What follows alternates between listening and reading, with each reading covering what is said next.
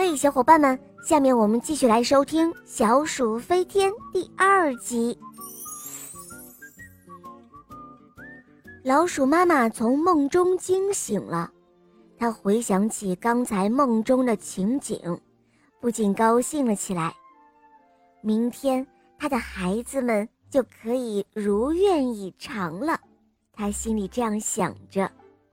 到了下午，老鼠妈妈。将吃剩下的西瓜皮都挂在门前的牵牛花上，做成了一个像海盗船一样的大秋千。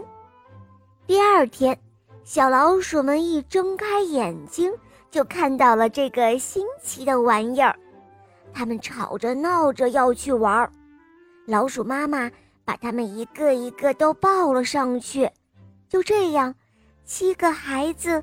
就像坐飞机一样，兴奋地摇来摇去。他们兴奋地叫着：“哇哦，太棒了！我飞上天了！”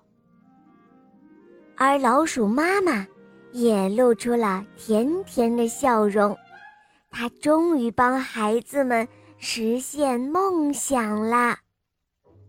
小伙伴们，这个故事告诉我们。老鼠妈妈真的是一个聪明善良的老鼠妈妈，她像所有的妈妈一样，拥有一颗善良的心。她帮助孩子们实现梦想，让她的孩子们对未来充满了希望。亲爱的宝贝们，我相信你们的妈妈也在不惜为你们付出的一切，只是为了让你们更加的幸福哦。